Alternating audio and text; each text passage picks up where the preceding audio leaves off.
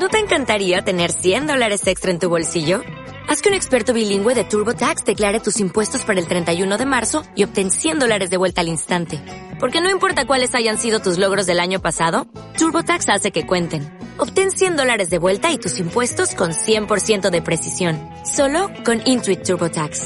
Debes declarar para el 31 de marzo. Crédito solo aplicable al costo de la presentación federal con TurboTax Full Service. Oferta sujeta a cambios o cancelación en cualquier momento.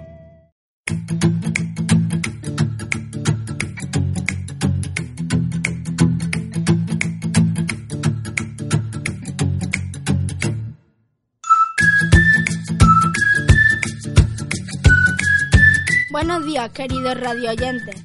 Le hablamos de nuevo desde Radio Sassili para presentaros un nuevo espacio radiofónico cuyo nombre incluyendo hace referencia a los distintos temas de carácter social que abordaremos durante los próximos días.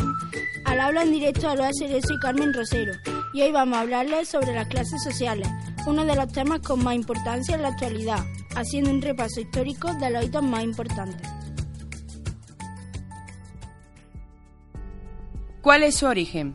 La división de clases surgió en el periodo de la decomposición del régimen de la comunidad primitiva, como consecuencia de que se desarrollaron las fuerzas productivas y aparecieron la división social del trabajo, la propiedad privada sobre los medios de producción y la explotación del hombre por el hombre. La existencia de las clases se halla vinculada tan solo a los determinados periodos en el desarrollo de la producción social. El origen de las clases está condicionado por el desarrollo de la división social del trabajo y el surgimiento de la propiedad privada sobre los medios de producción. Clases sociales en la actualidad.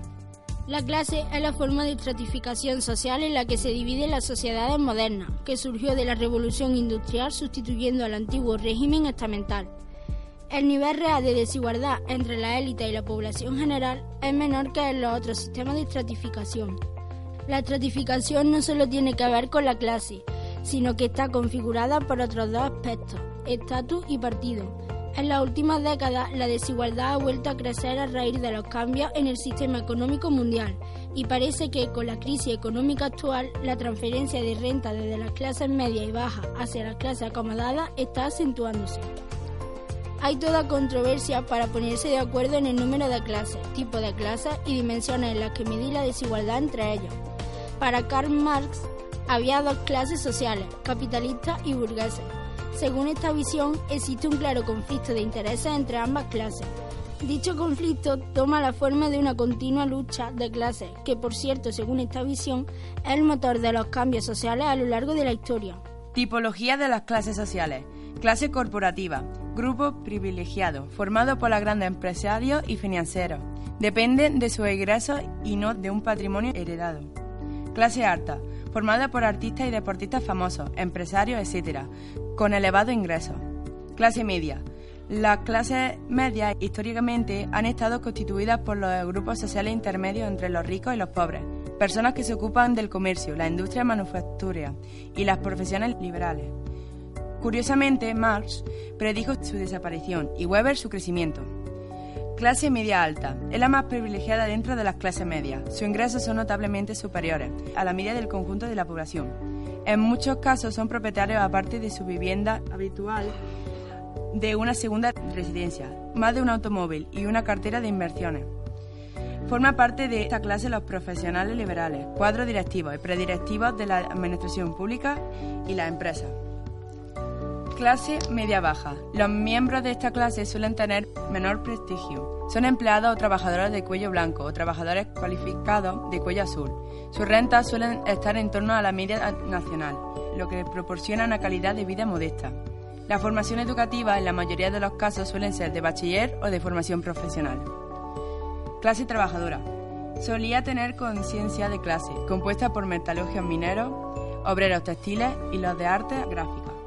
Con los cambios sociales de los últimos años, como son las reducciones de las explotaciones mineras, la reconversión industrial y el incremento del sector de los servicios, han aparecido nuevas formas de empleo que han llevado al declive estas viejas comunidades y de esa conciencia de clase de la que hablamos a favor individualismo. Hoy en día, la línea divisoria que separa las clases no es de carácter político, sino de estilo de vida o de hábitos de consumo. Más importante es que la diferencia entre trabajadores y propietarios de los medios de producción son la diferencia entre el que tiene trabajo y el que está en paro, el que tiene vivienda propia o el que está en alquiler, el que cobra un sueldazo y el que cobra un salario de miseria. Ahora les dejamos con nuestras compañeras Andrea Hidalgo y Laura Gutiérrez, que en este momento están con la alcaldesa de Pedrobar para intercambiar con ella algunas de sus opiniones acerca del tema en cuestión.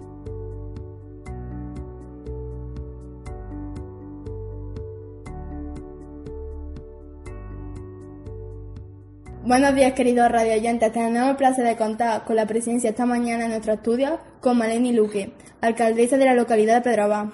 Con ella hablaremos del tema que nos ocupa hoy, las clases sociales. Somos Andrea Hidalgo y Laura Gutiérrez y tenemos hoy como técnico de sonido a Carmen Rosero. Sin más, comenzamos con la entrevista. Buenos días. Le agradecemos enormemente que haya aceptado la invitación a nuestro estudio. ¿Cómo se encuentra? Pues muy bien, encantada de estar aquí con vosotros. Muchas gracias. ¿Qué son para usted las clases sociales?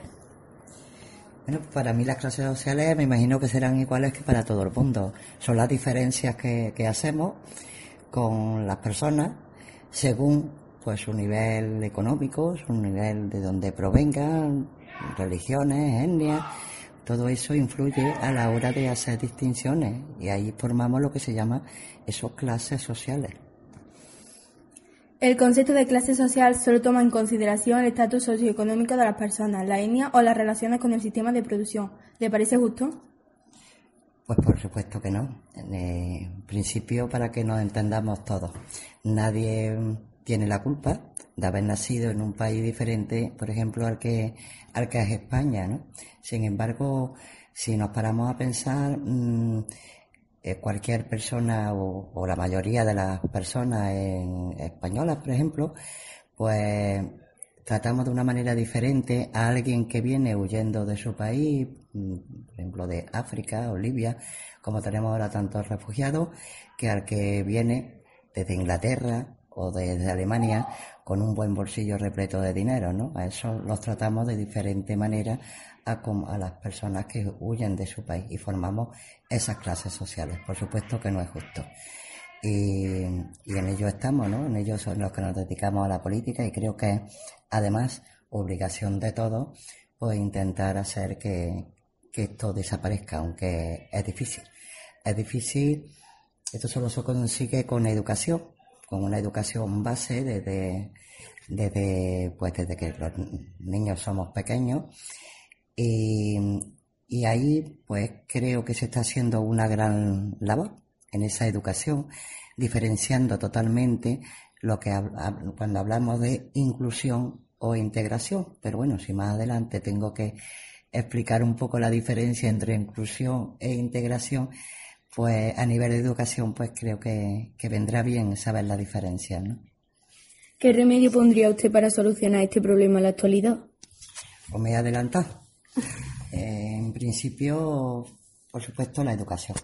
La educación y decía que es un buen camino el que se ha, se ha empezado a andar, que es em, trabajar en lo que es la inclusión social. Es decir, em, normalizar lo que es la diversidad de todas las personas. Nadie tiene por qué ser, todos nos tenemos por qué ser iguales. Eh, se ha trabajado hasta no hace mucho tiempo mucho en lo que es la integración, es decir, le pedíamos a la persona que se acostumbrara a nuestras costumbres, se adecuara a nuestro entorno y se integrara en el entorno.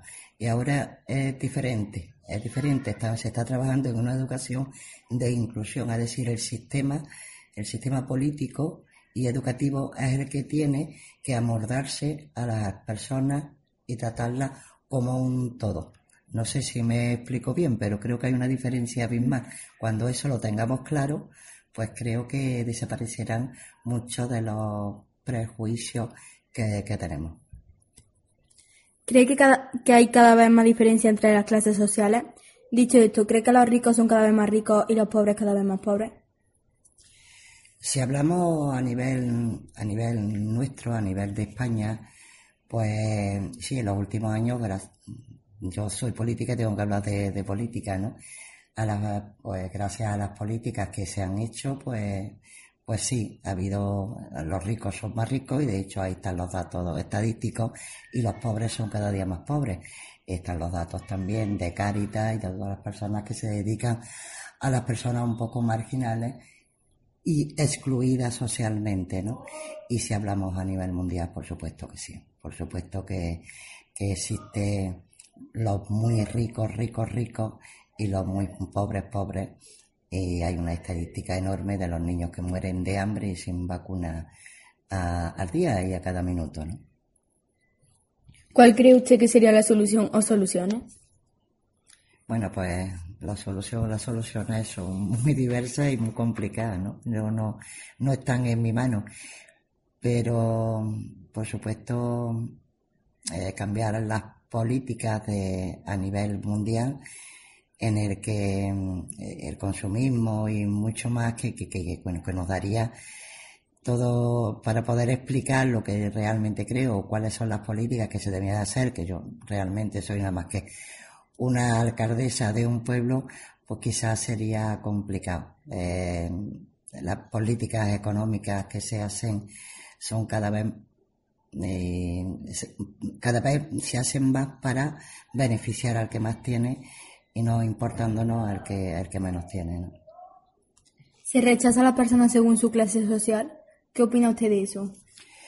Sí, por supuesto que se rechazan, claro, pero además que lo tenemos en todos lados, ¿no? Y que el pueblo sea pequeño y todos nos conocemos, todos conocemos y tenemos, tenemos conocimiento de personas que por haber nacido donde han nacido, digo, en la familia ahora, no ya en el país, pues son rechazadas, ¿no? O por su cultura, o por su etnia, o por...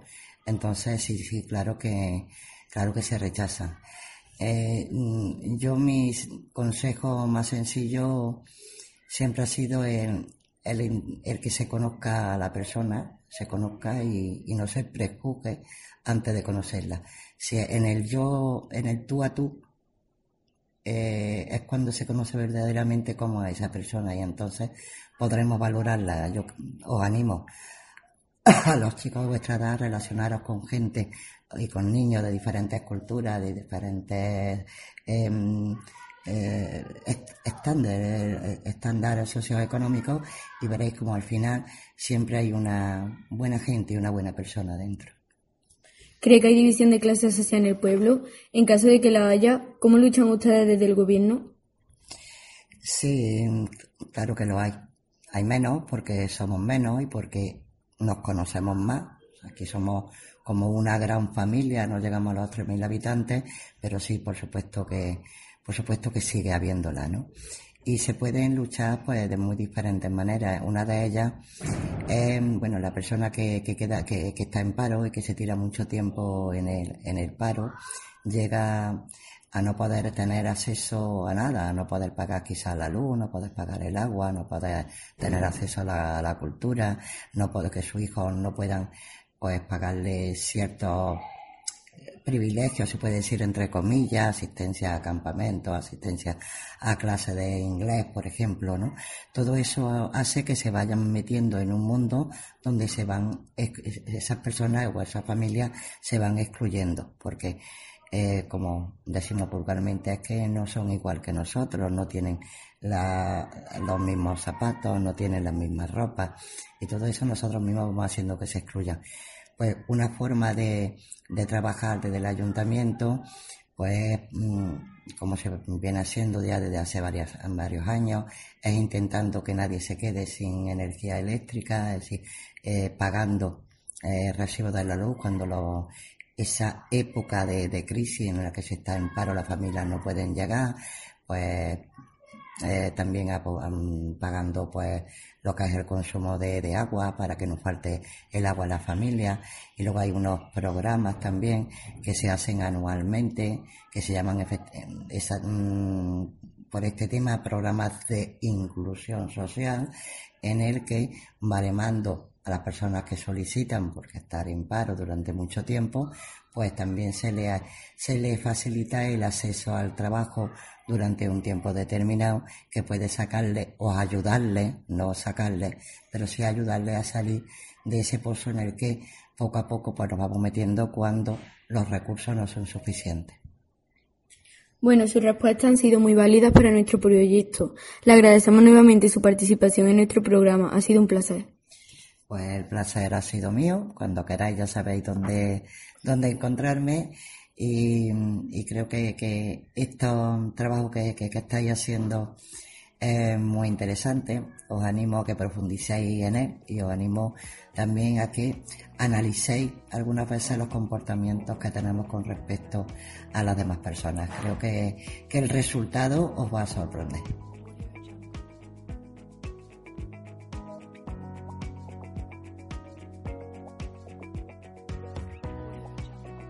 Seguimos con las clases sociales, la escuela y la educación. La educación es una de las actividades más importantes en la sociedad. Es la forma de que el conocimiento se transmita de generación en generación. Educar significa conocer, reconocer, acumular, repetir e innovar. Nos sirve para sobrevivir y cohesionar a la especie humana, tan antigua que no tiene fecha de inicio. La educación es un factor de integración social básico. Nos sirve para socializarnos y reproducir los sistemas sociales. El campo de la sociología de la educación los sistemas educativos se expanden con el fin de crear sociedades más justas e igualitarias, pero se da el fenómeno de la reproducción que marca una relación entre el origen social y el rendimiento escolar. El mercado del trabajo se caracteriza por las capacidades de los empleados y requiere un grupo altamente cualificado que realiza innovaciones científicas y los demás que se limitan al hacer uso de ellas. La escuela es un reflejo de lo que se vive afuera de ella y a la escuela junto con la familia, quienes deben desarrollar el proceso evolutivo del niño. El sistema educativo como parte de la organización social global. El sistema de enseñanza no es un mecanismo de socialización, es una disciplina que utiliza los conceptos, modelos y teorías para entender las interrelaciones entre el sistema educativo y el resto de subsistencias sociales, economía, política, cultura.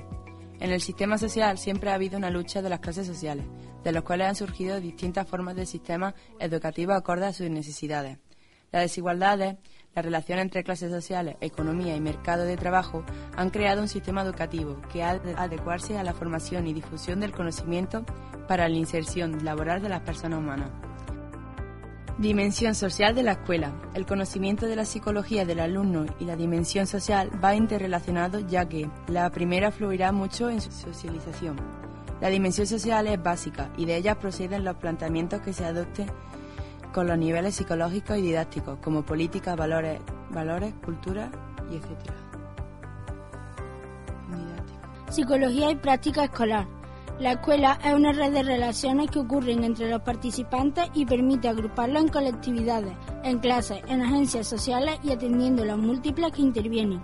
Según la clase social a la que pertenece el alumnado, el grado de expectativa respecto al alumno es mayor a medida que subimos en la escala social. La educación como contribuyente de la reproducción social. Los miembros de las clases subordinadas son receptores pasivos de los mensajes de la ideología dominante y están manipulados por las estructuras sociales. Según Bernstein, en su teoría de los códigos lingüísticos, cuanto más baja sea la clase social, mayor es la resistencia a la educación. La clase social determina profundamente la forma de socialización, los roles educativos y la distribución del conocimiento. Althusser piensa que la escuela contribuye a la reproducción de las jerarquías sociales existentes, acoplando de un modo no conflictivo a los individuos en los lugares sociales a los que están destinados. La escuela reproduce una estructura injusta de posiciones sociales, favoreciendo a los grupos sociales dominantes. Siempre hablamos de la educación como motor de cambio, como elemento transformador de la sociedad. Pero ¿qué papel puede desempeñar la escuela en un ambiente vertiginoso como el actual? Las diferencias de clase social, de género, de etnia, de personalidad, de capacidades, de, orientación sexual, de estrategia de aprendizaje están en las aulas. ¿Se puede evitar que se conviertan en desigualdades? Es tarea de la escuela intentarlo luchando a contracorriente de la ideología dominante. Podemos evitar que aumenten con una educación integral que tenga en cuenta los aspectos biológicos, psicológicos y sociales. Con suficientes personas adultas que acompañen, que atiendan los aspectos emocionales y las relaciones que se establecen. Que apliquen metodología adecuada a la diversidad, no segregando por posibilidades económicas, por género o capacidades organizando grupos heterogéneos que permiten aprovechar lo mejor de cada persona y teniendo en cuenta que se aprende y se educa en la escuela, en la familia, en la calle, jugando, en el deporte, en la biblioteca, en las redes sociales. Trabajar por la igualdad implica una escuela inclusiva, que acoja a todas las personas de la comunidad, que dé respuesta a sus necesidades y favorezca la cohesión social. Sin más dilación y esperando que el programa haya sido de su interés, nos despedimos y le emplazamos a la próxima semana, en donde abordaremos los derechos del colectivo LGTBI. Hasta, pronto y buenos días.